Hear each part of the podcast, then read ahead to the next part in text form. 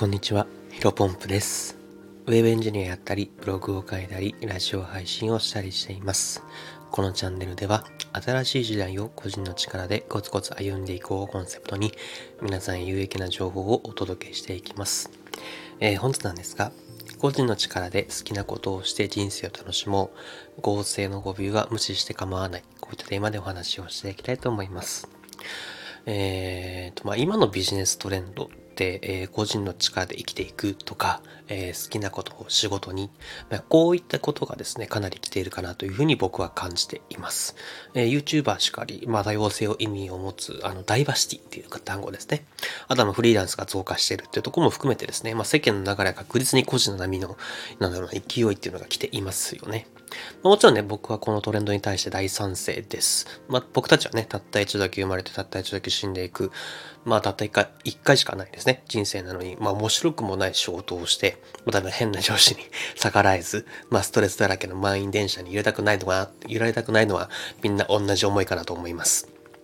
で、まあ、ここでよく問題に挙げられるのが、えー、合成の語尾、えー、こういう言葉ですね。えー、一応です。合成の語尾とはですね、えー、個人、えー、意味をご説明すると、えー、個人としては最適な行動をとったにもかかわらず、社会全体では最適ではなくなることを指しますと。えー、まあ、ことだけ聞くとよくわからないので、具体例でお話をしていきます。まあ、例えば、まあ、コロナの影響で、まあ、将来のへの不安が増えた人、将来の不安があの感じる人が増えた人、増えたかなというふうに思っています。まあ、そういった方々ほとんどですよね。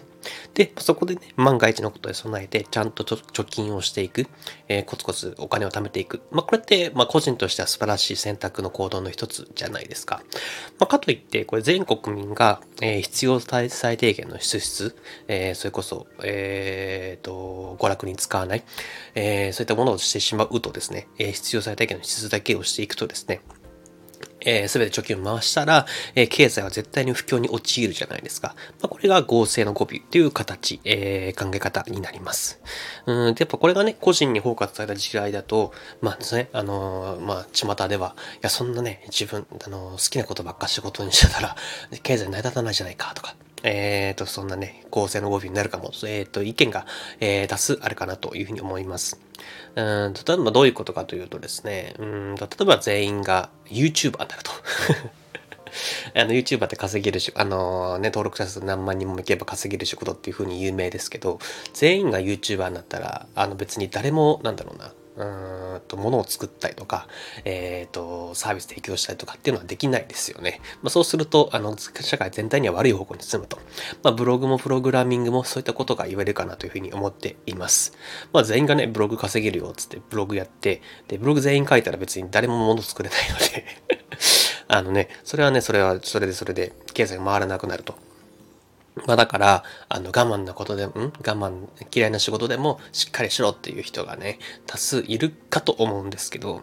あのー、まあ、これはね、もう僕全くそんなことないというふうに思っています。まあ、合戦5秒なんで気にせずにね、自分が好きなことにどんどんチャレンジした方がいいかなというふうに僕自身は思っています。理由はですね、まあ人はそう簡単に動かないからですね。あの、やっぱ現状維持が得意な人がたくさんいるからですね。まあ、さっき言ったように、まあ、ブログが稼げるよとか、プログラミングが稼げるよとか、えー、YouTube 稼げるよというふうに言ってもですね、えっ、ー、と、それはもう情報シャットダウン。あのー、まあ、いろいろ聞いた上で、で、自分も実行してみた上で、ああ、自分にちょっと向いてないな、今の仕事の方がいいなって思うのはもちろんね、あのー、大賛成なんですけど、なんかそういうのを聞いてですね、いやいやいや、私はそんなの、なんか向いてないし、向いてないというか、えー、嫌いとか そもそもなんか怪しいとか、なんかろくに調べもせずですね、まあ今の仕事の方がいいっていうふうに思い込んでしまう人ってたくさんいると思うんですね。うん、まあそんな副業で稼ぐなんて怪しいビジネスだとか、えー、起業するなんて絶対に失敗するに違いないとか、うん、そういったね、変な思い込みをしてる人が本当にね、多いのね。やっぱりそう簡単に全員が全員ね、個人で稼ごうなんて、個人の力を養おうなんていうふうに思わないと思います。まあ、だからですね、少しでも興味を持った、えー、あなた、まあもちろん僕も含まれていますけども、先に気づいた人からやっていけばいいかなというふうに思っている次第でございます。まあ一緒にね、個人の力で楽しく人生を謳歌していきましょうと。えー、本日話したかったことは以上です。